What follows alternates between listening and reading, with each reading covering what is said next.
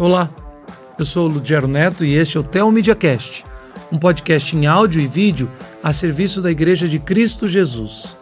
Mais uma vez nós vamos falar sobre teologia, vida e fé para a glória de Deus. Na verdade, hoje vamos falar sobre teologia, vida, vida, vida, vida, porque o nosso programa é a respeito do que significa isso que nós, os evangélicos, sempre afirmamos e proclamamos, que é a nova vida em Cristo Jesus. Logo depois da nossa abertura, eu vou apresentar os pastores que estão aqui comigo para falar desse tema tão importante. Fica conosco, a gente já volta.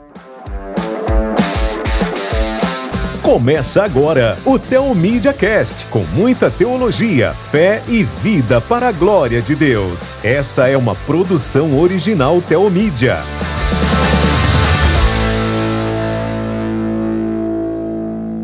Estão aqui então conosco, como eu disse, dois pastores que são meus amigos e colegas de ministério e eu tenho o privilégio de recebê-los. Não é a primeira vez que vem aqui, isso é ótimo, né?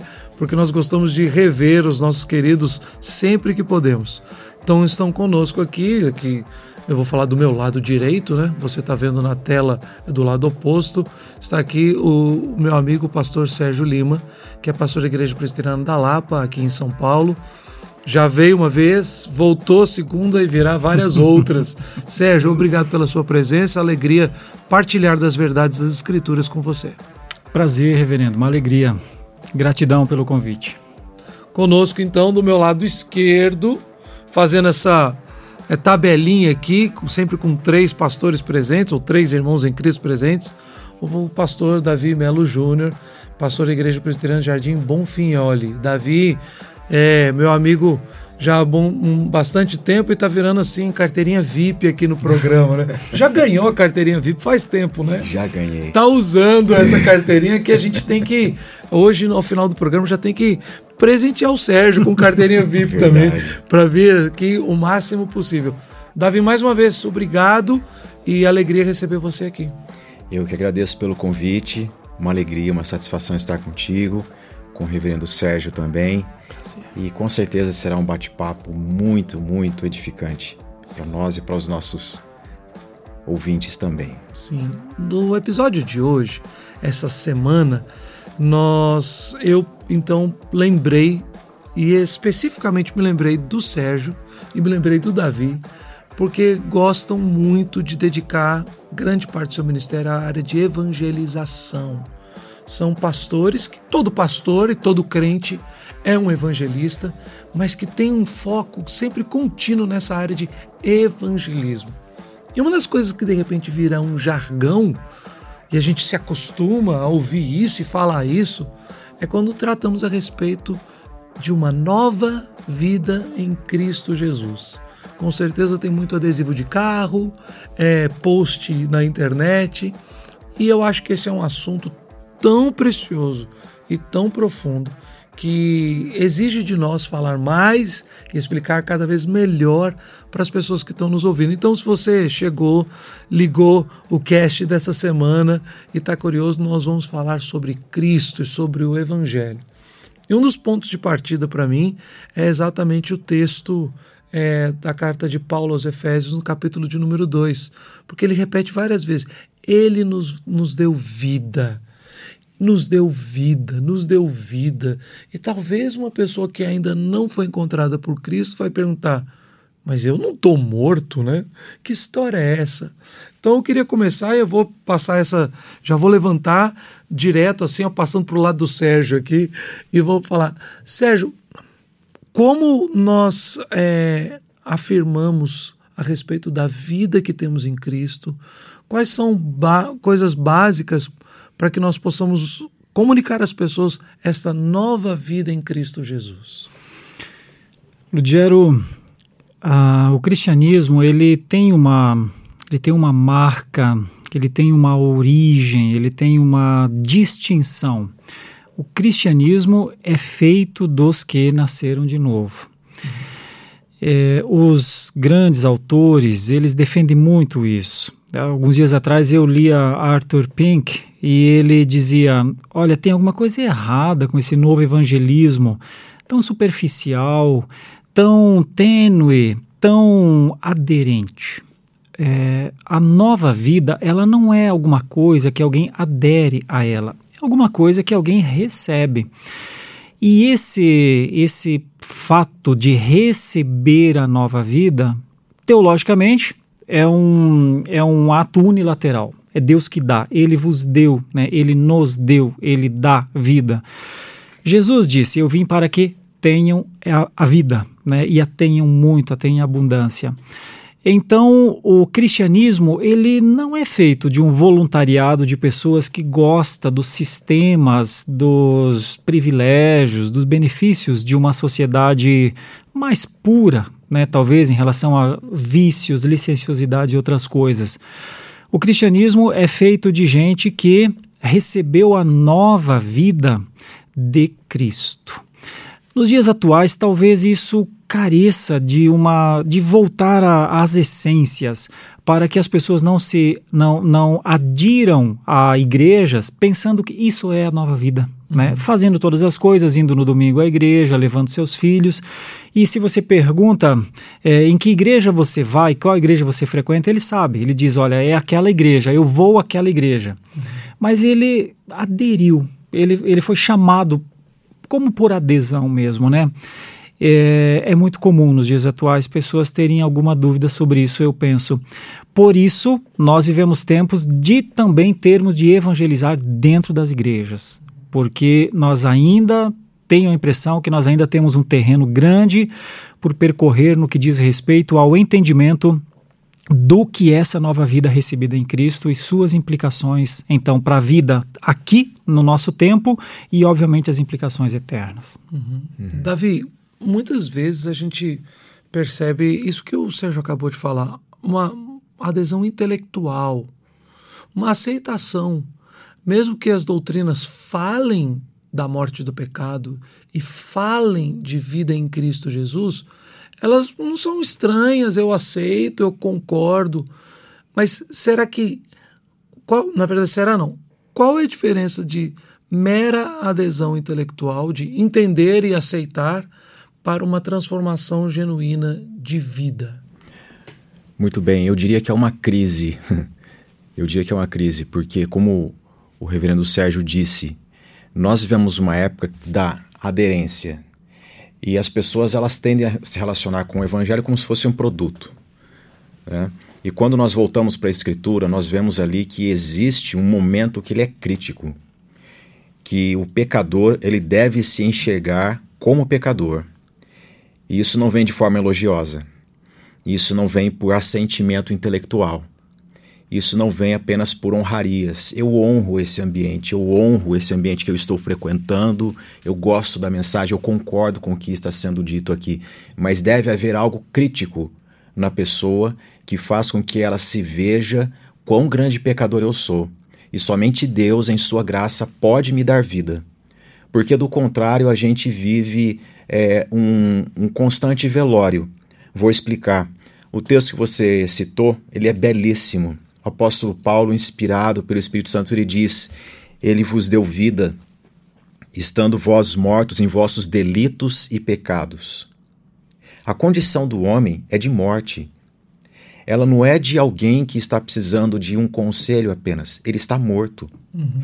E a vida de aderência, de assentimento intelectual, de preferências por uh, uma, uma nova fase, como a gente vê hoje em dia, muitas pessoas é, oferecendo o evangelho. Eu acho isso desconfortável demais.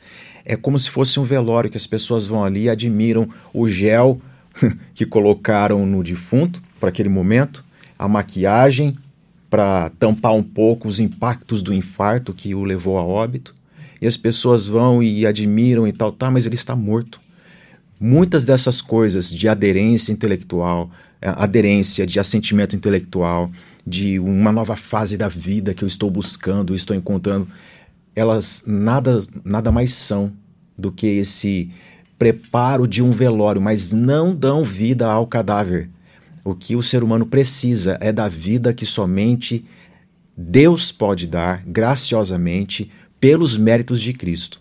E isso é obra de Deus, é um milagre. Então, se não houver essa crise de miserável homem que sou, olha como estou, só Deus pode me livrar dessa condição.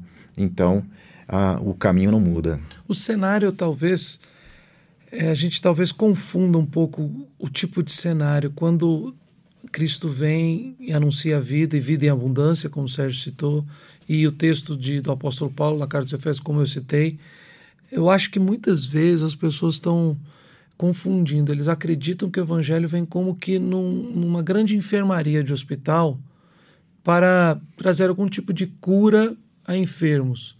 Mas quando a gente, até pelo que vocês dois estavam falando, o cenário que eu imagino é muito mais de uma única pessoa viva dentro de um cemitério cheio de uhum. é, covas, né, e uhum. de, de, de, sepulcros, né. Uhum. Eu lembro de lá em Belo Horizonte, onde eu fui criado, havia um cemitério que ele era é, a gente não gostava de ir lá, porque tem uns que são gramados, com jardim, é até um lugar bonito, né?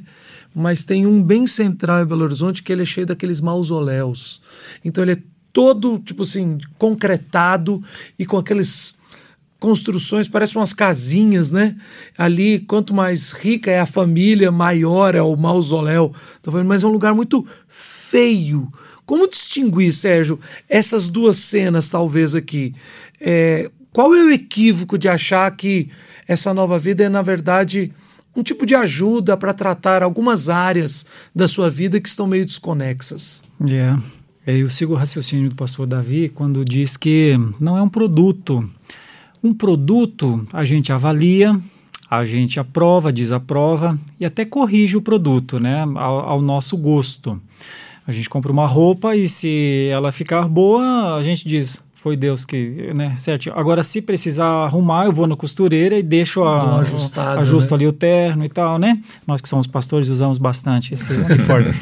então, uh, se o evangelho é um produto, se o cristianismo é um produto, então você serve ou a pessoa se serve e faz uso dele. Mas a, alguém já disse que realmente o evangelho não é um produto. O evangelho é o anúncio da vida a um morto, bem como o pastor Davi falou, né? Então, há um morto. Esse morto, quando você anuncia o evangelho, ele não tem força para por si só responder, né? Fisicamente falando, você falando de cemitério, eu moro em frente ao cemitério dos protestantes, né? Eu moro uhum. na rua uhum. Sergipe, logo em frente, né? De vez em quando eu acordo e digo, bom dia, Simonton. Mas não, não ouço nada como resposta, né? Porque o Simonton Pessoa morreu, né? Ele na glória está e um dia uh, o seu corpo se unirá à sua alma. É, o, talvez o, a grande diferença uh, dos dias atuais é que o evangelho deixou de ser algo contundente, algo pregado em poder, algo pregado na autoridade de Jesus. Quando Jesus disse toda autoridade me foi dada nos céus e na terra, aquele conceito ali de autoridade foi Deus que deu a Jesus, ao Filho, várias vezes, disse no Monte da Transfiguração, disse no batismo de João. Os profetas disseram, Daniel disse: Eu ouvi diante do ancião de dias, o seu reino é soberano. Uhum. É, ou seja, existe uma autoridade no Evangelho. E essa autoridade é de Jesus. Que o Senhor Jesus, quando ele diz ide, portanto, ou seja, ele, ele outorga hum. isso aos seus discípulos. Então, os discípulos, eles continuam na mesma autoridade de Jesus. Eles pregam, mortos pelo poder de Deus, vivam de novo. Não está em nós o poder de vivificar. Agora, o Espírito Santo vivifica mortos. E, por fim, uh, todo o conceito lá da grande comissão, né, a, a, a, autoridade de Jesus, ela, ela, é, ela, ela distingue o discípulo. Uh, o, o evangelho de hoje, como sempre foi, ele é uma ele é baseado na autoridade de Jesus e quem prega o evangelho prega nessa autoridade e é esse evangelho que faz com que mortos abram seus olhos, entendam. Uhum. Então, provavelmente, o mundo viverá nesse, nesse conceito de cemitério. O mundo é um cemitério a céu aberto. Como lá no Vale dos Ossos Secos, uhum. os ossos estão espalhados, né? Eles estão dentro de uma justiça de Deus. O homem pecou contra Deus. O homem encontrou, uh, uh, está recebendo a, a, a justiça de Deus. Mas na graça e na misericórdia, a cada pregador que, que use dessa autoridade, não dele, mas que saiba que ele é um mensageiro de um reino eterno eterno de vida. O que eu tenho percebido nesse campo da evangelização, eu sei que vocês dois, tanto Ludiero quanto Davi, eu sei que vocês têm visto também que de vez em quando alguém para e ouve, fala mais. Eles começam a entender. E, e, esse começar a entender vem justamente do Espírito Santo que dá a vida, né? Uhum. Então é maravilhoso ver alguém dando os primeiros passos de vida. Essa pessoa, ela, ela nunca mais viverá o seu status é, catumbático, o seu status de, de, é, é, de perda né, da vida. Ela nunca mais perderá essa vida. Porque essa é a vida que se que Jesus diz para Nicodemos, olha, não é voltar ao ventre da sua mãe e nascer de novo. É nascer da água do espírito.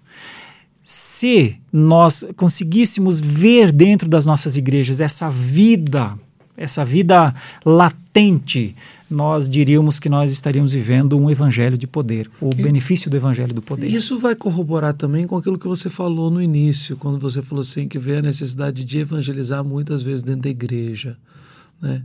Porque essa descrição que você está dando de ver uma pessoa que não sendo crente para, ouve, começa a entender e nitidamente você vai percebendo uma transformação total na vida daquela pessoa que nunca mais vai voltar para as catacumbas, né? Uhum. Pro, mas a gente também muitas vezes vê isso com pessoas que já se é, professam a fé cristã há muito tempo, que estão espiritualmente estagnadas, frias, e parece que todas as suas convicções, que são talvez numa prova de teologia a pessoa tiraria 10, né? Uhum. tiraria a nota máxima.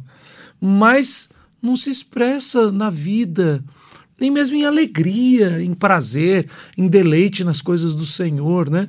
Por isso que eu acho que o que você falou também é do não convertido, mas volta ao que o, o seu primeiro ponto, que é importante. Como nós precisamos pregar o evangelho diariamente para descrentes e crentes. É para que eles também não, não, eu acredito, eles não perdem a salvação, eles não voltam uhum. ao estágio de morte, uhum. mas muitas vezes, tendo conhecimento da vida, vivem uma vida muito fria, pouco. Por isso que a gente fala muito de avivamento, né? É. Uhum, uhum. Davi, qual o papel da palavra de Deus nisso tudo que nós estamos falando? É somente pela palavra de Deus que este ser que está morto, ele obterá a vida, né? somente através do poder da palavra de Deus. Porque essa vida é gerada por Deus. Nós queremos que a palavra ela procede da boca de Deus. Ou seja, lembrando um pouco, é, não é adesão humana, né? Uhum. É uma dádiva, é Deus quem dá. Né? É Deus quem dá. E aí entra a beleza do o caráter evangelístico, não somente nosso como pastores, mas das igrejas. Né?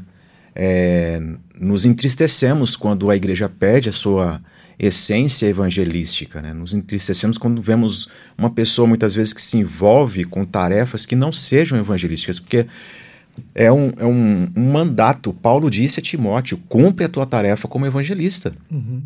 E o que é o, o, o evangelista? É essa pessoa que crê no poder da palavra de Deus, que quando ela proclama verdades eternas das sagradas escrituras, não é o resumo que ela guarda de uma leitura, não, ela expõe a escritura. Essa pessoa vai ouvir, ela vai é, ter um, um, um contato, é, algo milagroso, algo sobrenatural vai acontecer dentro de si. Fala-se muito sobre o sobrenatural hoje em dia, no que diz respeito a milagres, né? É, no físico e tudo mais, mas a maior dádiva é essa da vida nesse cadáver? Porque nós vivemos uma cultura de Taj Mahal, né? Uhum. As pessoas elas admiram os mausoléus, né? E, e, e, ficam ali e tal, ficam orbitando em volta disso. Mas dentro o que há é putrefação. Então a gente precisa desse momento de, de reavaliar, de voltar para a escritura, porque tudo isso só se dá por meio da proclamação da palavra de Deus. Deus é fiel à sua palavra. Uhum. Deus é fiel à sua palavra. Não aos desejos humanos, não ao intelecto humano, mas ele é fiel à sua palavra. Uhum. E é interessante isso, porque que Jesus ele teve um ministério evangelístico tão eficaz e é o nosso modelo, uhum. porque era a palavra de Deus o tempo todo. Ele é Deus, ele comunicava a palavra de Deus, ele não gastava tempo com outra coisa senão a palavra. Nós, a nossa igreja, meditávamos nessa última semana sobre o texto de Lucas, capítulo 5, quando nos diz que grandes multidões afluíam para o Senhor Jesus. Enfermos, a pessoas atribuladas. E aí diz: Ele, no entanto, se retirava para lugares solitários e orava. Jesus ele sabia que a sua comunhão com o Pai ela se estenderia no seu ministério. Ele não estava ali para dizer para as pessoas: Ah, eu estou aqui, viu? Ah, é, o que, que você quer? Simplesmente. Como as pessoas confundem o Evangelho? Não é o produto, mas é esse contato com o Deus da palavra e comunicar a palavra de Deus. É o que gera vida. Né? E é o que nós precisamos voltar. É o básico, né? É, voltar ao básico. A gente sempre quando fala sobre o básico, né, lembra daquele corinho infantil, né? Leia a Bíblia e faça a oração, uhum. se quiser crescer, né? Sérgio, na sua vida pessoal, houve algum momento que você pode distinguir e falar assim, olha, porque existe muito isso, né, testemunho de conversão, tal. E eu confesso que eu não tenho um testemunho de conversão. E eu creio sim que eu sou um crente no Senhor Jesus. Uhum. Mas como eu nasci num lar evangélico, isso não é mérito meu, mas eu, eu aprendi verdades que eu nunca afirmei não serem minhas. Eu nunca duvidei de nada disso e nunca tive qualquer desejo de procurar outras fontes de alegria a não ser pela palavra, pela vida de Deus. E a minha esperança única é na pessoa de Cristo, no seu poder e no seu retorno. Né? Na sua vida, Houve algum momento de divergência? Houve algum ponto, né? Em inglês, um turning point, assim, né? Houve algum momento para você que você falou assim: não, hoje eu me converti? No meu caso, sim. No meu caso, sim. Eu fui convertido ao Evangelho aos 26 anos de idade. Eu tenho 51 hoje, então eu estou metade da minha vida no Evangelho, metade da minha vida longe do Evangelho, né? Uhum. E eu venho de uma caminhada espiritualista há algum tempo, mas nunca, nunca no Evangelho. Eu venho de, de lares católicos é, e depois do catolicismo eu conheci conheci Testemunho de Jeová, dois anos, depois fiquei mais dois anos como é, integrante de um negócio, de um movimento chamado Seishonoye, uma seita, seita japonesa, e depois fui para o espiritismo de mesa branca mesmo, e foi de onde eu fui alcançado, fui resgatado dessa desse tipo de espiritualismos, né? Então eu posso dizer que sim, é, isso foi em 96. Uh, o, o meu primeiro passo ele é, ele é dado pelo meu irmão em casa, que foi convertido alguns anos atrás, traz o evangelho para nossa casa e começa, a, começa a, pregar o evangelho dentro de casa, né? Minha família inteira se converte, minha, é convertida, minha mãe, minha irmã, ele, e eu fico mais cinco anos. É, e é então quando acontece esse fato. E uh, hoje, quando eu olho para trás, eu tinha 26 anos nessa época, hoje, quando eu olho para trás, eu consigo ver é, um morto lá, esse senso de morto, porque uh, é, depois, primeiras coisas acontecem com você, depois você vai estudar para ver o que é que lhe aconteceu, né? Uhum. Eu andava como o mundo anda, atrás de mortos. O mundo é governado por mortos. Se você olhar friamente, você vai encontrar aí uns quatro ou cinco nomes que governam o mundo. Pensamentos de Freud, pensamentos de uhum. Marx, pensamentos de Nietzsche, pensamentos de nomes, uhum. filósofo A, filósofo B, que governam pessoas. Eu vivia buscando viver debaixo de uma governabilidade do bom senso e das coisas, mas o meu limite era esse, né? O utilitarismo das, dos movimentos, das seitas. Quando aconteceu o que eu entendo por conversão, algo é, mudou dentro. Ah, as coisas que antes faziam sentido deixaram de fazer sentido a, a centralidade da pessoa eu estou aqui, eu estou no centro. De repente você descobre que você não está no centro. Tem outro, o, o, o eixo referencial muda. Então, o que um dia Paulo falando aos Tessalonicenses, é, logo no comecinho da, da primeira carta, quando ele, quando ele está elogiando os Tessalonicenses, dizendo, olha, realmente alguma coisa aconteceu com vocês porque vocês deixaram os ídolos e passaram a servir ao Deus vivo. Isso é muito próximo é como se eu estivesse lá em Tessalônica, ouvindo Paulo falar: rapaz, é verdade. Eu, eu, eu, eu pessoalmente usava é, simbologias, Nossa Senhora Aparecida e outras coisas, eram práticas comuns, né? O meu irmão tem um nome de santo porque a, a, a freira deu, a minha irmã tem um nome de Aparecida porque minha Solange Aparecida, porque a minha mãe entendia que era devota. A gente vem desse ambiente. Uhum. Obviamente, não estou tecendo críticas a ninguém, mas assim esse é o lado, você vive por regras, até o dia em que aquelas regras já não, não, não fazem mais sentido para você. Uhum. E a nova vida, ela vem, é, ela começa a aparecer quando aquilo que antes você idolatrava, você não idolatra mais. Aquilo que você idealizava, que estranho, eu não quero mais isso. Uhum. E você é levado a uma nova perspectiva que você percebe mais forte do que você. Quando, quando o John Milton é, Gregory escreveu As Sete Leis do Ensino. Ele fala sobre a lei do aluno. Ele diz que o aluno tem que ter atenção. É, existem três atenções. Uma é totalmente passiva, que você só uhum. ouve, a outra é totalmente ativa, que você aguenta e capta tudo, e uma terceira é chamada de absortiva, que é quando você é absorvido por aquilo. Você não faz esforço, aquilo é algo que te puxa, é algo que te atrai, algo que te conduz. Essa é a diferença que eu consigo ver entre o Sérgio idólatra é, para o Sérgio que vive. É, eu fazia muito esforço para ficar dentro das regras das seitas. Veja que eu lidei com seitas bravas, uhum, Testemunho de Jeová e Seixinoye principalmente. Espiritismo também tem seitas, é, uma, é, é exigente o trabalho lá. Hoje, 25 anos depois, eu fico pensando, meu Deus, como é que alguém vive dentro desses sistemas de regras de regras que, que, que te sufocam.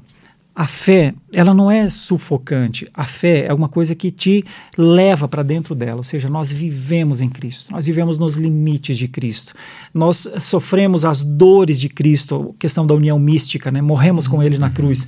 Vivemos com Ele essa vida. Ainda estamos nesse corpo. Estamos entre o já e o ainda não. Uhum. Mas tudo isso não são coisas que a gente diz, cara, não posso, não posso perder nada disso. Eu tenho que saber. E não importa muito o saber na intensidade. Importa que você está dentro. Uhum essa ideia de nós somos absorvidos para a vida de Cristo, para mim, simboliza o conceito de vida. vida. Uhum. Então, eu consigo fazer essa, vamos dizer, essa análise aí. Não sei se ela é muito perfeita, mas Não, me ajuda ótima. a pensar de vez em Não, quando. Excelente. Maravilhosa. Davi, uma das coisas que mais me chama a atenção quando a gente fala sobre vida, e é uma das coisas que realmente mais mexe comigo, tem a ver com prazer e deleite. Uhum. É é, sem dúvida, não tendo uma experiência de conversão na minha vida, é, ao mesmo tempo a gente vai percebendo, olhando para trás e vendo o processo de amadurecimento. Então, de muitas convicções na adolescência, mas um coração ainda muito desejoso por prazeres que o mundo oferece. Né? Então, aquela. Eu lembro quando eu morei nos Estados Unidos, eu fui fazer intercâmbio lá com 16 anos de idade. E eu falava assim muito para a família com quem eu morava. Não, eu ainda vou ganhar um milhão de dólares. eu ainda vou ganhar um milhão de dólares.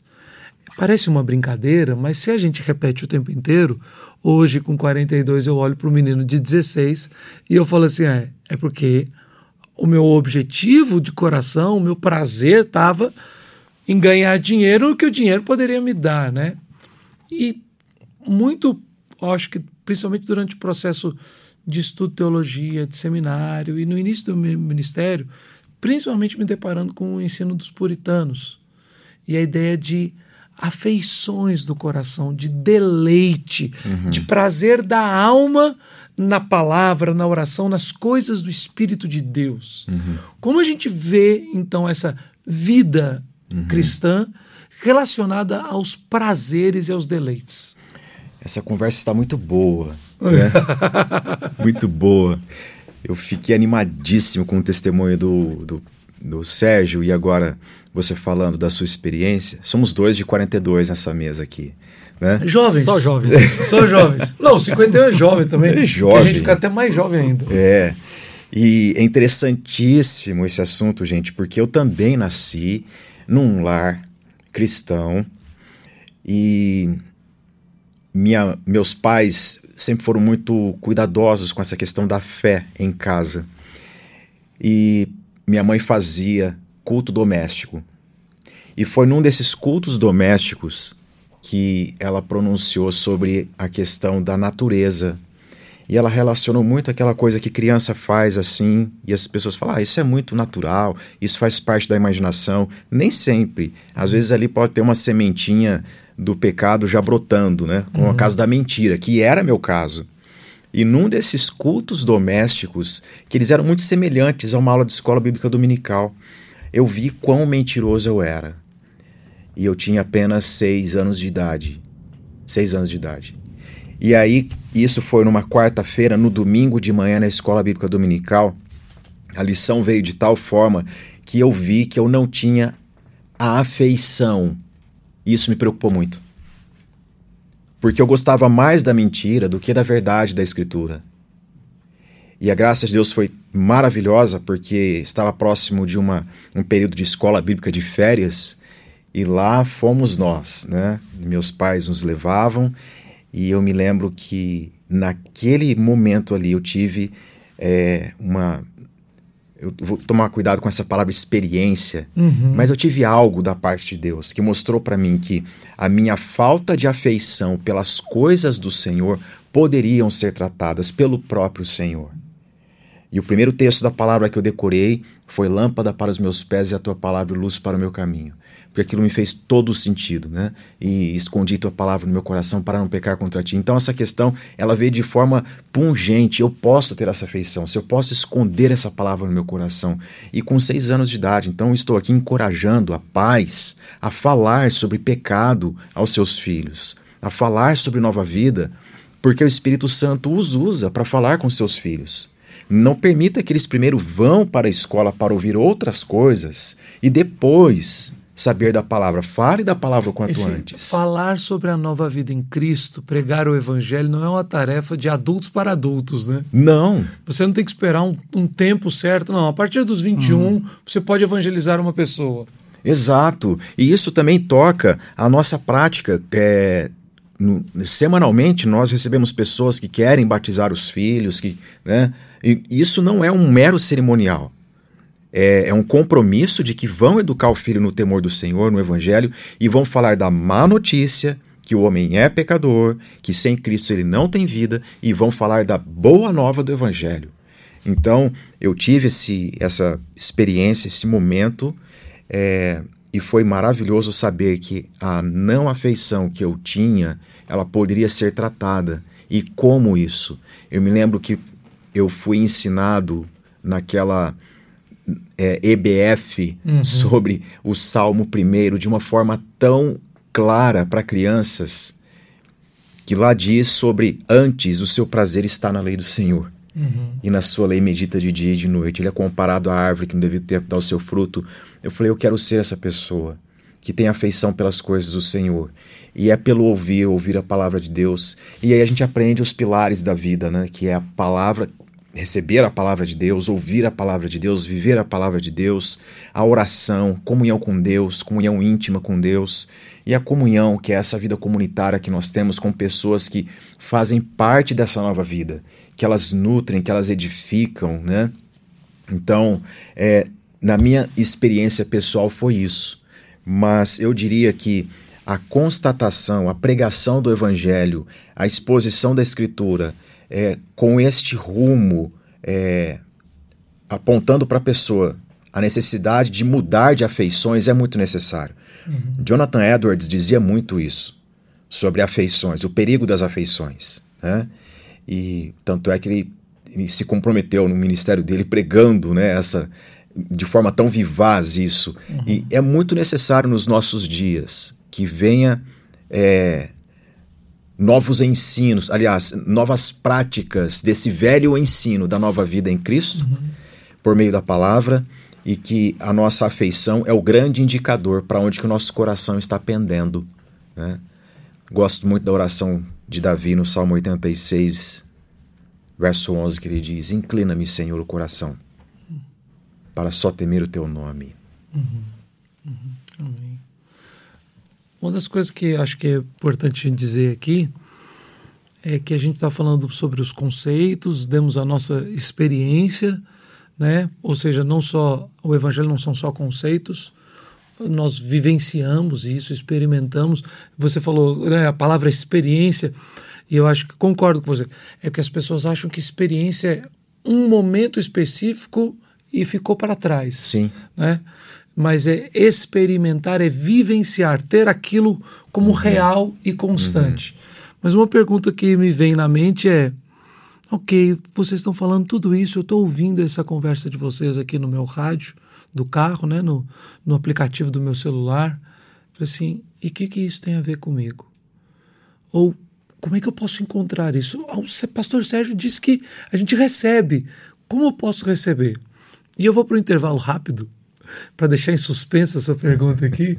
E quando a gente voltar, eu volto para o Sérgio, porque ele já balançou a cabeça concordando com a pergunta. Então, eu já vou devolver para ele essa pergunta. Logo que a gente voltar do intervalo, é: se Deus é que dá, como é que eu posso receber? Fica aqui com a gente e a pergunta já vem logo. Você está ligado no Tel Media Cast. Siga-nos no YouTube, Instagram, Facebook e Twitter. Bom, eu espero que o break tenha sido rápido o suficiente para que você não tenha se esquecido da pergunta e esteja ainda ansioso pela resposta. Sérgio, e o que, que eu posso fazer para receber? Se muda as minhas afeições, se muda os meus conceitos, se não é adesão, se não são, não é um conjunto de doutrinas, se eu estou morto e eu vou ser e Cristo vem me dar uma vida real e eterna. Uhum. Como é que eu recebo isso? É. Yeah. Eu vou pegar um gancho aqui no que o pastor Davi falou do Jonathan Edwards. Eu sou um aprendiz e pesquisador de Edwards e eu labuto um pouco aqui nessa faixa de vida dos puritanos. O Edwards ele também teve a sua experiência, ele uhum. chama mesmo de experiência, né? É tá muito novo também. Ele diz, olha, as coisas estavam um tanto quanto devagar na paróquia do meu pai. E mas ao meditar na palavra de Deus, algo começou a a fazer mais sentido dentro de mim e eu comecei a deleitar-me na possibilidade da convivência. Comecei a me imaginar eh, graciosamente atraído, trazido para, para essas perfeições do Deus que eu ouvia e a partir daí Jonathan Edwards se transforma, ou é, é usado por Deus, vai muito cedo para a universidade, logo depois vai pastorear muito cedo, com 21, 22 anos já é pastor, uhum. presteriano, inclusive, em uma das igrejas de Nova York, e depois vai para Northampton, no, no, no, no, Massachusetts, e permanece lá 20 e poucos anos, quase 30 anos. Uhum. E ainda tem tempo para fazer missões entre os índios moicanos em Stockbridge. Uhum. E aí sai dali e morre em Princeton. É, Edwards, ele escreveu um livro muito interessante, né? A Genuína Experiência Espiritual, uhum. onde ele é, é, coloca um meio termo nas coisas, porque a Old Lights e a New Lights brigavam. Uma dizia que fé é cumprir conceitos, cumprir regras. E a New Light dizia: não, a letra mata, é o espírito que vivifica. Uhum. Então, veja que esses extremos estão aí até hoje. Edwards, por conta de ser o meio termo, apanhou dos dois lados. O da Old Light dizia que ele era pentecostal, outra coisa assim, o pior que isso. Os da New Light diziam que não, ele não confie nele porque ele é conservador demais. Jonathan Edwards é um exemplo de, de ter recebido fé que vem pelo ouvir, conforme a Bíblia diz, Sim. né? A fé vem pelo ouvir. Então, a fé não é uma produção própria. A, a nova vida ela é um presente que a gente tem, mas Deus usa de formas para nos falar. Uh, Paulo queria que o evangelho fosse a todos os cantos da terra, ou seja, a oferta livre do evangelho é universal. Enquanto o evangelho estiver sendo pregado, nós temos pessoas ouvindo e nascendo de novo. Uhum. Provavelmente, alguém que nos ouve nesse instante, só pelo fato de estar ouvindo essas coisas, em potencial, se ainda não não se percebeu vivo na fé, mas em potencial é alguém para isso, porque é o, é o meio ordinário de uhum. Deus. Deus usa de todas as formas Deus é glorificado nas perfeições da natureza, na criação, no, to, todos aqueles argumentos que a gente conhece, cosmogônico, argumentos, enfim, né, é, é, tem muitos argumentos a favor da existência de Deus, mas aquele que nos fala ao coração, normalmente é por alguma coisa que a gente ouviu, uhum. que a gente entendeu, né? Eu acredito que essa é a maneira. Deus usa e é possível que alguém ouvindo nosso podcast possa estar ouvindo a palavra de Deus para arrepender-se dos seus pecados, uhum.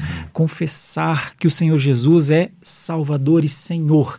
Esse é um outro aspecto. É, no, nesse, nesse âmbito de aderência das igrejas de hoje, é muito comum que as pessoas têm um apreço muito grande pelo Salvador, Jesus Cristo, mas têm um distanciamento muito grande do Senhor Jesus Cristo. E acabam acreditando que isso é, po, possa até ser desconexo. Eles é. podem desconectar isso na vida Exatamente. deles sem paz, né? Exatamente. Uma evidência, como é que a gente recebe isso, é quando a gente consegue compreender que ele realmente não é só nosso Salvador, é o nosso Senhor. Uhum. Ele nos governa. Quando alguém consegue amar o governo de Deus na pessoa de Cristo, na instrumentalidade do Espírito Santo de Deus, quando alguém consegue dizer, sim, eu quero viver assim, governado por isso, é uma evidência muito forte de que ele recebeu nova vida. Né? Uhum. Então, o como, ele não é pontual, na minha opinião, ele é linear. Ele, a pessoa começa a ouvir, começa, às vezes, discordar. É, muitos, tentando combater a fé, foram convencidos do contrário é, enquanto nós vamos ouvindo, o Espírito trabalha. Existe um aspecto no depois que é muito de Deus. Eu lembro do pai que, eh, que tinha os dois filhos, a parábola dos dois filhos. Uhum. Filho, vai hoje trabalhar na vinha. O filho disse, vou, mas não foi. Uhum. O pai olha e fala para o outro, filho, vai você trabalhar na vinha? Entre aspas, ou entre parênteses, porque eu pedi para o teu irmão e ele não foi, tá? Uhum. Aí o outro filho diz, não vou, pai. Mas depois, arrependido, arrependido foi. Então existe um depois de Deus que está muito dentro da sua soberania, né? Nós respeitosamente reconhecemos a soberania de Deus. E aí chega um momento que esse é o ponto, eu acho que é fundamental. Chega um momento que você sabe se você tem a nova vida ou não tem. Ninguém vai, ninguém vai chegar ao céu de susto, Ninguém vai pensar, puxa vida, eu fiz tudo errado e estou no céu. Não, quem fez tudo errado e terminou com tudo errado e, e nunca reconheceu o senhorio de Cristo, não pode esperar o céu. Né? É, o céu, uh, uh, quando Jesus voltar, os seus filhos não vão também se assustar de Jesus estar voltando, porque eles estavam esperando a volta dele. Então, são evidências de quem tem essa vida. Essa é uma vida recebida para viver, enquanto aqui está e depois, quando para lá formos. Uhum. Fantástico, fantástico. Davi, eu, não, eu fico ouvindo assim, eu fico assim até. Às vezes eu dou uma travada no meio da gravação, mas é, é porque a gente escuta isso e fala assim, é tão completo e a gente quer saber então como receber. E os que não recebem, Davi? E aquelas pessoas que aparentemente estão quase lá. Uhum. Com certeza você já ouviu isso. Fulano é tão bom, tão bacana, uma pessoa, um homem de caráter, bom pai. Só falta se converter. Falta tudo, né? Uhum. Falta tudo. Isso tornou-se um adágio é, no meio religioso sobre é, como nós vemos as pessoas, né? Como nós vemos e a, a consideração que nós emitimos sobre a conduta, a vida moral dela, tornou-se um adágio entre nós. Nossa, só falta essa pessoa. É, é quase que um certificado de aprovação nosso, né? Só, é. Sou sócio cristão, assim. Não, olha, o fulano de tal, eu nem preciso evangelizar, porque ele, o cara já é bacana demais, já é perfeito. Sim. Só falta vir para a igreja, né? É, parece que nós somos os auditores, né? Do reino. Então, e miseráveis somos nós se nós vivemos assim. Porque somente Deus conhece os convertidos de fato. Uhum. Não é verdade? Porque isso é algo do coração. E como o pastor Sérgio dizia, a pessoa que está nos ouvindo, ela deve entender que se ela está ouvindo é porque Deus deseja comunicar algo para ela agora, nesse momento, para que ela se renda. O pecador, antes de tudo, ele é uma pessoa que diz: Eu me rendo. Uhum. Eu me rendo. Jesus é o Senhor, eu não sou. Né? E a pessoa que, que não, não recebe ou que não, é, não dá ouvidos, é triste nós pensarmos sobre o fim desta pessoa, porque a ela foi dada a oportunidade ah, que, se nós tivéssemos o, o privilégio de ver pelos olhos da eternidade este momento, nós muita lágrima rolaria, porque esta este é o dia aceitável, diz a palavra. Este momento. Então nós devemos observá-lo como uma dádiva de Deus. Uhum. Ouvir a palavra, é, parar essa correria que nós temos, esse, esse ritmo frenético de viver, né? essa vida morta que o mundo ensina a gente ter. É necessário a gente parar essa correria e alinhar a nossa vida com o coração de Deus. Como que nós estamos? E se estamos ouvindo essa palavra agora sobre nova vida, vida nova em Jesus Cristo, de que Deus, ele é gracioso, Deus deseja dar essa vida, nos tirar dessa desse cemitério é, espiritual que o mundo se encontra. Essa é a grande oportunidade. Se alguém neste momento é, luta com isso, o meu incentivo é continue ouvindo, mesmo que esse programa aqui pare, busque ouvir mais da palavra de Deus. Ouça a mensagem da palavra, a exposição da Escritura.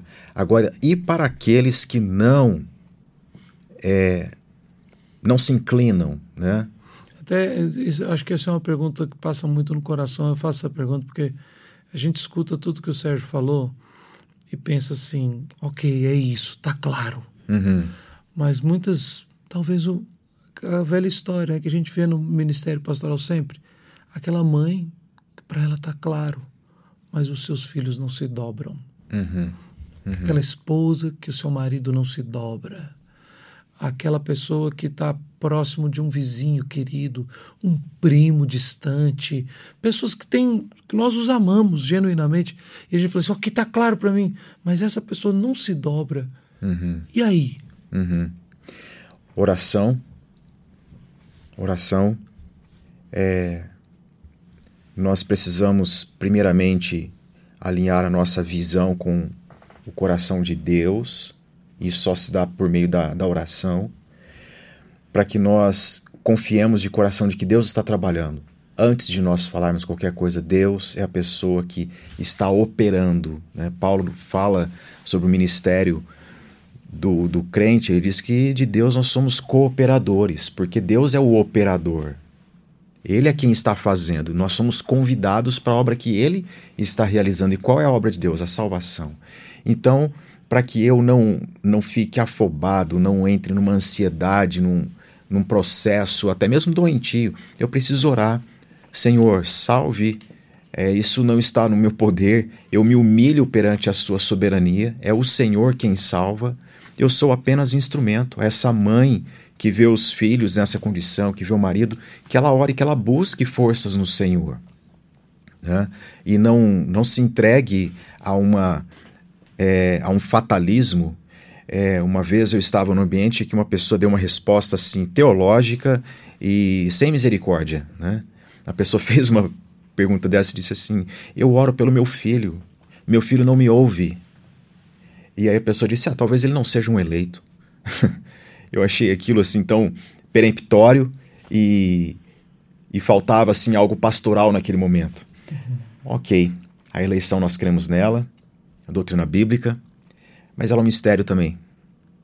Deixemos para o Senhor isso. Qual é a nossa tarefa? A nossa tarefa é orar, confiar de que Deus é quem está operando e nos lembrar que Deus usa situações odiernas, situações comuns, para falar ao coração de todas as pessoas de todas as pessoas. Como Paulo disse, portanto, és indesculpável, ó homem. A esse que hoje ouve e não atende, fica essa mensagem. Paulo aos Romanos disse: és indesculpável. Deus ele deu todos os argumentos para você. Ninguém chegará diante do trono do Senhor e terá surpresas nesse sentido. Ah, eu não, não, não fui convencido, pelo contrário. Deus, em Sua palavra, Ele é claro ao coração é, do pecador. Né? Então, a, o, o mais difícil, Deus fez e faz. Devemos lembrar disso quando se trata de evangelismo e de nova vida. Uhum.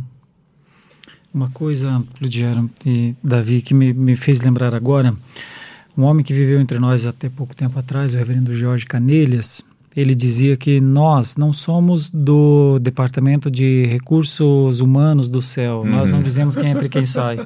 Nós somos o Departamento de Propaganda. Nós, nós anunciamos. Né? As queridas ilustrações do Reverendo Canelhas. É, mas, é, se me permite, me chamou a atenção essa boa explicação que o pastor Davi fez sobre isso. Não cabe realmente a nós.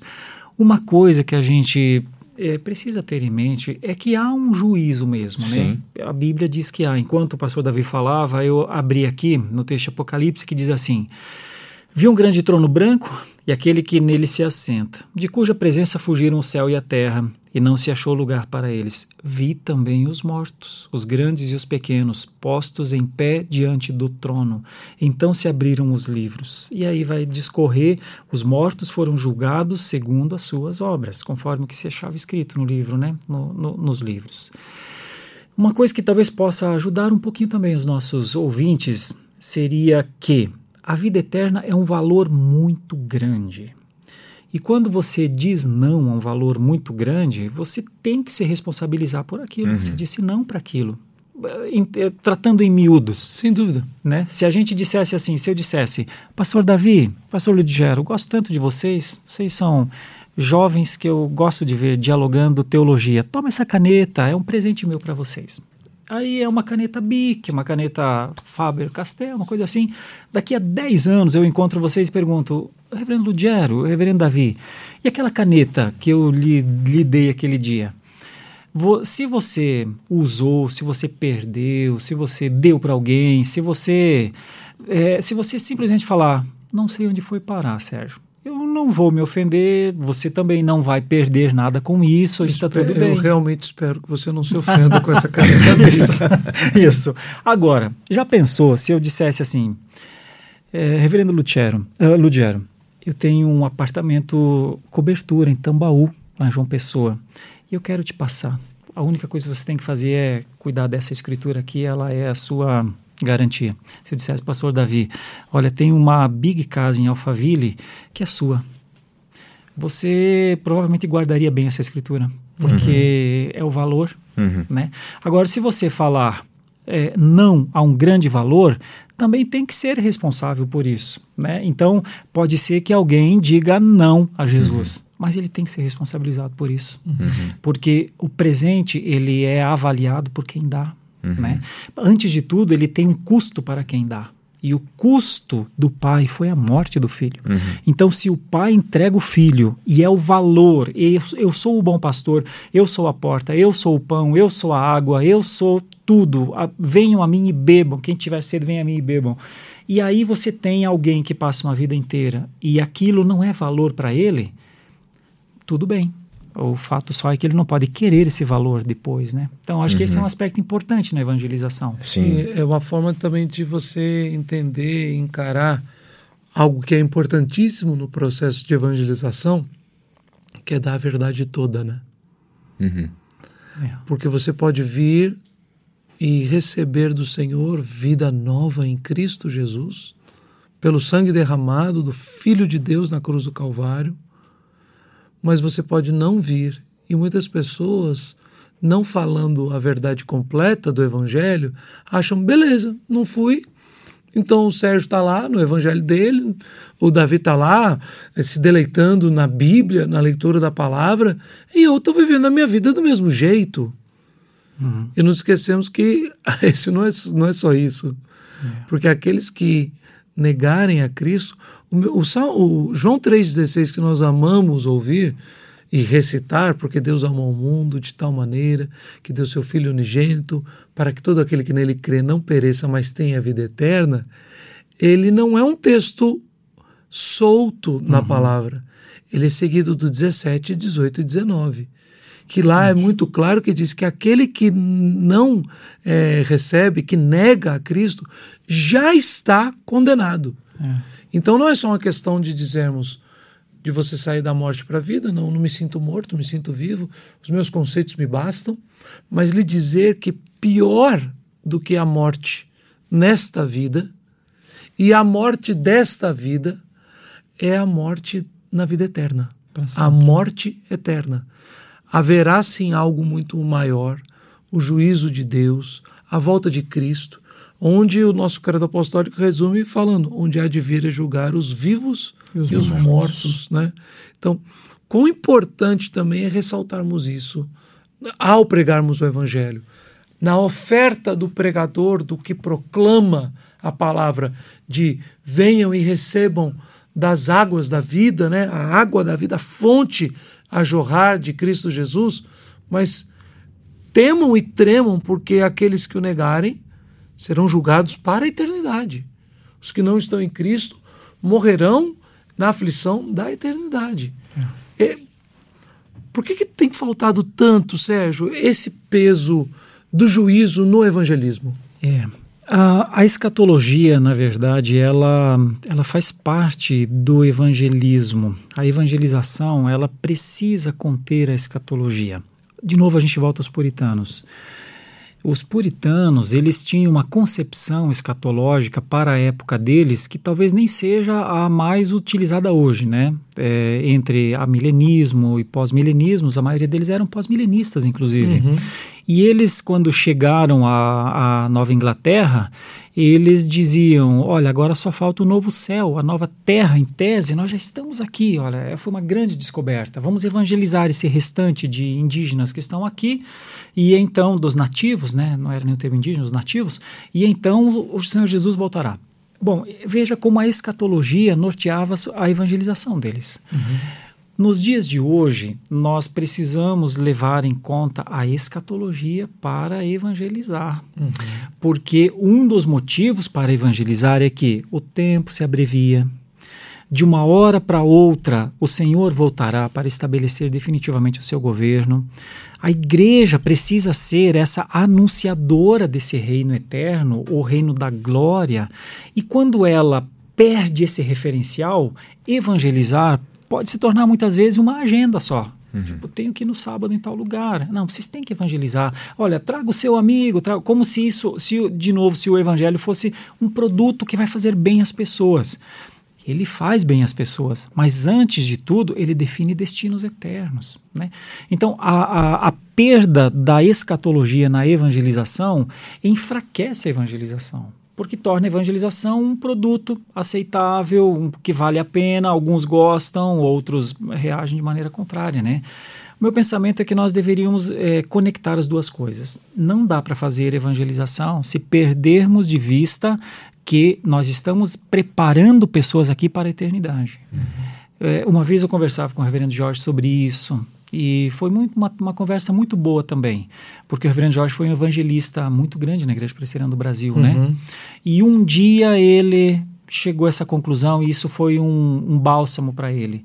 Ele disse: Eu certamente nunca vou ver todas as pessoas que eu evangelizei aqui nessa terra, mas a minha esperança é que eu tenha ajudado a cada uma delas a dar o passo rumo à eternidade, né? Uhum. Então a evangelização ela está nesse contexto. Porque quem serão os evangelizados de Apocalipse 4 e 5, né? Os de todas as tribos, nações, raças, né? Povos e raças. Quem são os que dirão: Santo, Santo, Santo é o Senhor, digno, sim, Santo, Santo, Santo é o Senhor dos exércitos? Quem é que dirão? Os evangelizados. Então, os evangelizados, eleitos sob, como diz Pedro, eleitos sob a presciência de Deus, sobre o conhecimento de Deus, estes eleitos, eles, ao ouvirem a palavra, eles eh, já estão, o seu nome, por estar no, escrito no livro da vida, eles já estão lá em Apocalipse 4 e 5, né? E, e farão parte disso. Infelizmente, é, é, isso como o texto diz, como o pastor Davi falou, nós não temos em mente quem são essas pessoas e é bom que a gente não saiba. Uhum. Ah, uhum. Graças a Deus, Deus tirou isso de nós, né? Não é um direito nosso saber quem vai para o céu e quem não vai. Agora é uma promessa de que um dia nós encontraremos os eleitos lá no céu.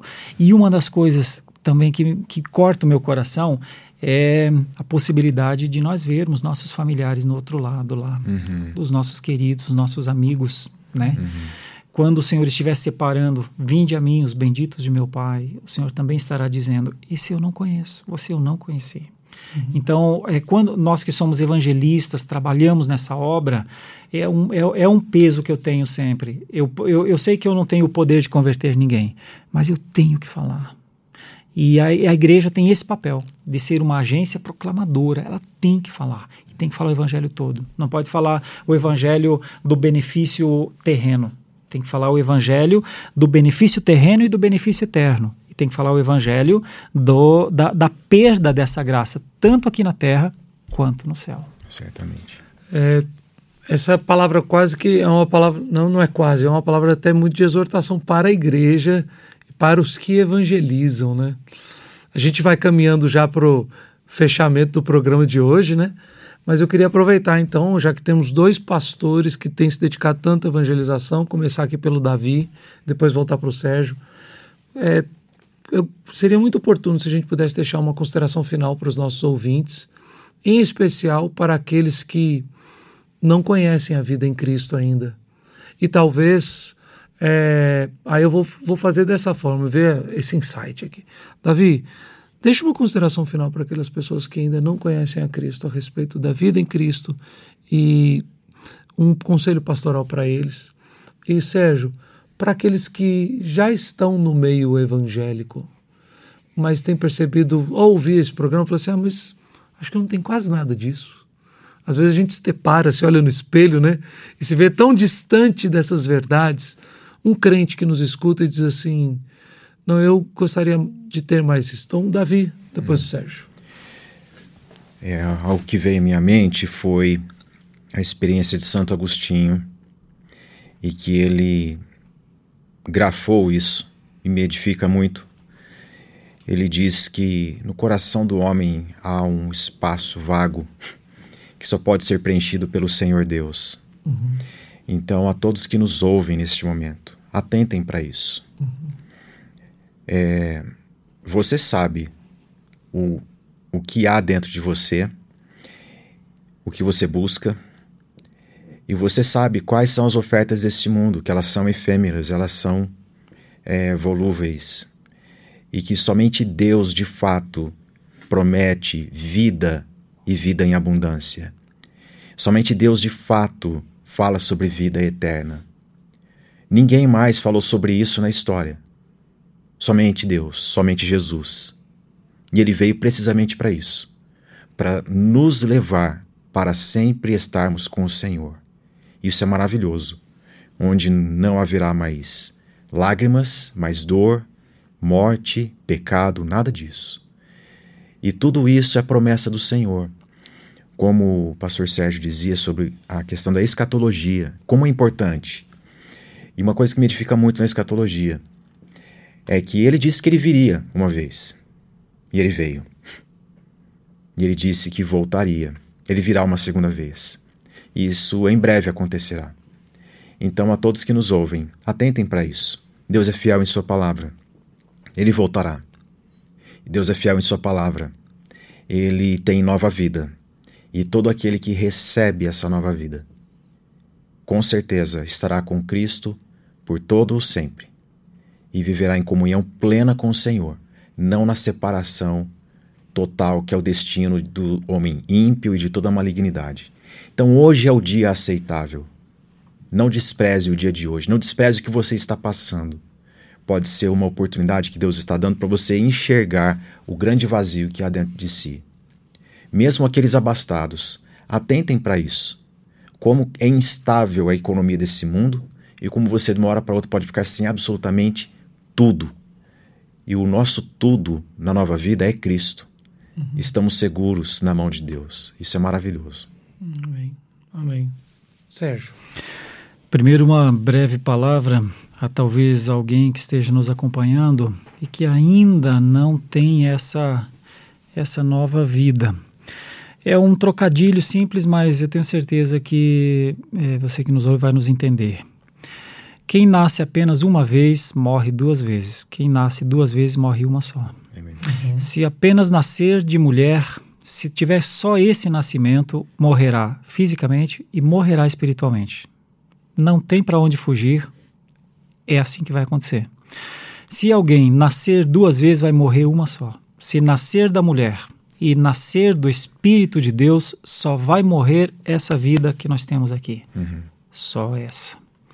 Então, é um trocadilho simples, mas evangelisticamente faz sentido, é uhum. lógico na cabeça. Uhum. Algumas pessoas não, não conseguem compreender que, que a, a, o cristianismo é, é um acúmulo de duas vidas. É a vida física e a vida espiritual. Né? Essa é a vida plena que Deus nos deu. É, olhando por esse lado, algumas pessoas hoje vão à igreja e elas querem muitas coisas grandes na igreja, grandes assim, mas é, de novo é um trocadilho. É impossível que haja vida no culto se antes não houver culto na vida. Uhum. Esquece, não tem jeito. Tem gente que vive a semana para o secularismo, para o hedonismo, para o eu, pro, né? pro eu, pro ego, total. E aí ela quer ir no domingo para se abastecer de novo daquelas coisas bonitas que aquele santo homem de Deus, quase anjo, está pregando lá de cima daquele púlpito. Fale-me mais, porque eu preciso me encher disso. Mas quando ela sai, é como um carro que vai gastando gasolina, gastando, gastando, gastando, tá cara a gasolina, inclusive, vai gastando, gastando, chega uma hora que ela não tem mais nada a, o culto na vida se dá naquelas coisas tão simples como você falou agora há pouco. Leia a Bíblia e faça a oração. Como é que nós podemos ter culto na nossa vida? Na simplicidade da fé. Se a nossa Bíblia for a nossa companheira, se o tempo com Deus for um tempo que a gente goste de estar, grandes coisas vão acontecer. Então, muita gente hoje ainda precisa desse despertamento nas igrejas. É, muita gente se acostuma a um domingo e não, não cultua a Deus na vida, né? No dia a dia, na semana. Ninguém faz devocional se não marcar a hora. A minha é às sete da manhã. Ninguém te fala, eu faço devocional, mas quando? Se alguém não tem hora, não faz. Uhum. Ninguém tem é, prática de oração se não tiver na sua agenda. Eu tenho o meu tempo, que é o tempo de falar com Deus, né? Hoje está tudo tão fluido, assim, ah, eu oro enquanto eu estou dirigindo, ou eu oro enquanto eu, uhum. né? E mesmo que a aparência às vezes pareça, seja um pouco mecânica para quem está de fora, porque eu entendi perfeitamente o que você está falando e eu ouço isso como conselhos para a minha vida. Tipo assim, eu tenho meu tempo na minha agenda de oração, tempo de falar com Deus. Não é, é porque isso é didático, né? É. Se a gente não determinar um horário específico e não labutar por essa agenda, a gente não vai orar, ponto final. Não. Uhum. É isso aí. As pequenas regras não são, não são regras escravizantes, são libertadoras, na verdade, Sim. né? Nos ajudam a isso. Então, para dentro dos, para as pessoas que vivem dentro da igreja, eu aconselharia uma agenda de leitura da Bíblia e de oração. Fantástico. Fantástico. Gente, mais uma vez, obrigado. Esse assunto é, é um assunto assim, parece que ele é extremamente dinâmico, mas ele é denso, né? Uhum. São as verdades da vida de Cristo em nós. É. São muito profundos e importantes. Sérgio, obrigado pela sua presença, pelo seu tempo dedicado aqui ao nosso programa, aos nossos ouvintes e a serviço do Reino de Cristo Jesus.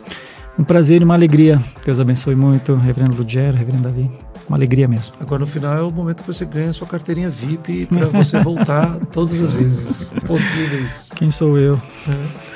Davi, você que já tem a carteirinha VIP, continua usando, né? Ok. Obrigado por estar, estar junto com você, é sempre um privilégio. Para mim é uma alegria, uma honra estar aqui e nessa ocasião aqui fui tremendamente edificado por sua vida, pela vida do reverendo Sérgio Lima também. Uma satisfação enorme. Benção. E obviamente eu quero agradecer a você que mais essa semana, mais esse episódio, esteve conosco durante todo esse tempo, ouvindo e é, sendo edificado com certeza por tudo aquilo que compartilhamos nessa conversa. Eu quero incentivá-lo a não guardar esse podcast para você, é a compartilhar esta mensagem. Não meramente compartilhar nas suas mídias sociais o nosso podcast, o que já é bem legal, mas a compartilhar das verdades do Evangelho e da vida em Cristo com todas as pessoas que estão ao seu redor que você possa ser edificado por isso. E se você quiser também assistir esse programa, você está ouvindo agora e quer ver o programa na íntegra, você pode ir no nosso site www.telmedia.com, você pode se cadastrar na nossa plataforma e baixar o aplicativo para ter acesso a esse conteúdo e a diversos outros no momento que você quiser. E como uma missão que deseja continuar proclamando o Evangelho de Cristo, nós queremos convidar a você que tem interesse de ser nosso parceiro em missões, fazendo a assinatura paga e tendo acesso à nossa plataforma a filmes e mais filmes, ao Espaço Kids, a desenhos e a diversos outros programas que na verdade você não está pagando por isso. Você está contribuindo com uma oferta mensal para que nós possamos continuar a produzir este programa e vários outros para a glória de Deus. Teologia, vida e fé para a glória de Deus. Que Deus te abençoe. Forte abraço e, como sempre, até semana que vem.